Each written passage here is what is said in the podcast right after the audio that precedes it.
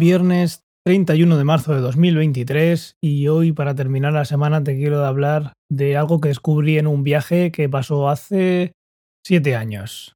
En marzo de 2016 tuve la oportunidad con el grupo de investigación donde hice el, doctorado en la Universidad Jaume I de Castellón de viajar a Estocolmo para de ahí saltar a Kiruna, concretamente a Abisko, que es uno de los sitios habitados con más probabilidad de poder observar las auroras boreales. Si no recuerdo mal, era un 75% de probabilidad de verlas si pasas ahí cuatro noches. Así que bueno, si tienes que apostar algo, pues ese sitio parece bastante bueno. El caso es que concretamente tengo aquí una captura de, de la ubicación 67 grados y 52 minutos norte. Está bastante, bastante al norte. El círculo polar ártico empieza en 63, cada grado son unos 111 kilómetros, pues, pues unos 800 kilómetros o así más al norte. El caso es que no hacía tanto frío como uno puede esperar. Estaba, era marzo, era marzo, casi cerca del, del, equinoccio, así que tampoco esa locura de 23 horas de noche y una de día. Estaba más cerca de 12 y 12. El caso es que eh, no es lo que os quiero contar hoy, la, la visión de las auroras, que también fue espectacular.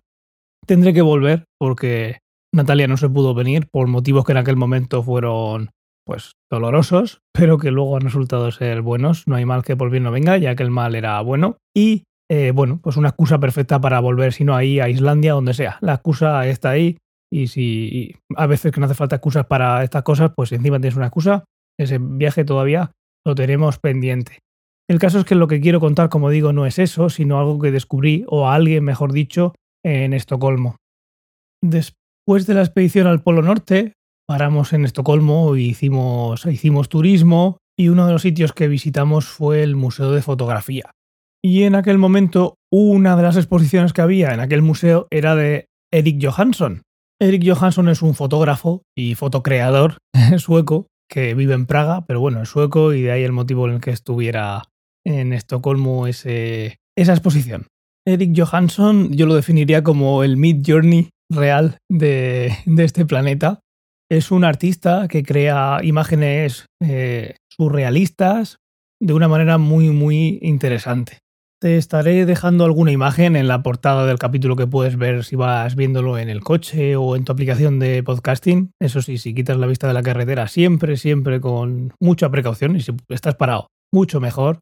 El caso es que, bueno, te puedes hacer una idea de lo que hace y para quien no tenga a mano ninguna imagen, lo puedes buscar luego en internet, dejaré su página web en, la, en las notas del episodio. Lo que hace es mezclar fotografías de gran formato que realiza en, la realidad con creaciones por Photoshop y fotomontajes que crean mundos imposibles y, y muy interesantes. La imagen que te voy a dejar, y creo que resume muy bien lo que hace, es una persona arrastrando como si fuera una manta, pero detrás se ve que es una carretera y todo eso está súper integrado en, la naturaleza. Esa imagen, una de las cosas más chulas que tiene, aparte de estar, de pasarse muchísimo tiempo observándola, igual que todas las demás que hace Eric Johansson, es fijarse en cómo puede haberlo hecho qué partes ha fotografiado, qué, qué partes pueden estar hechas con Photoshop, cómo las puede haber integrado. Y Eric tiene en su canal de YouTube y en su página web tiene los procesos de cómo, cómo las genera.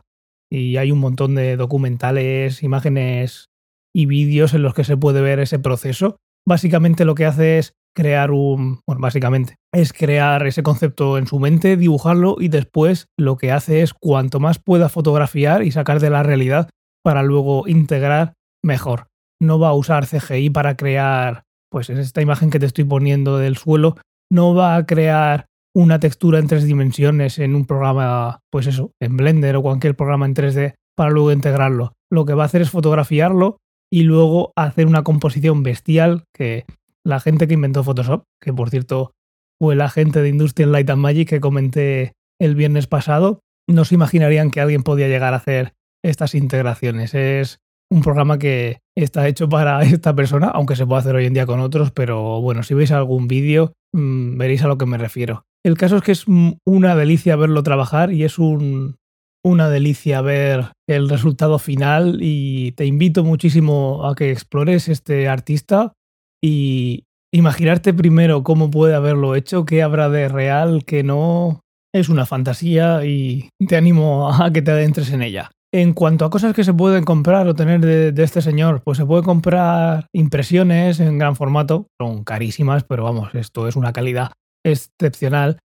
Yo no he visto ninguna más allá de las de las exposiciones, pero lo que sí que tengo son dos de sus libros y el tercero parece que está en camino, que acabo de descubrirlo en su, en su página web, que pone que tendremos un nuevo libro en 2023 y el caso es que si te gusta la pintura, la fotografía, su realismo, el retoque fotográfico, todo a la vez o alguna de estas cosas, te animo a que veas la obra de este artista porque es la unión de todas ellas y, una imaginación espectacular.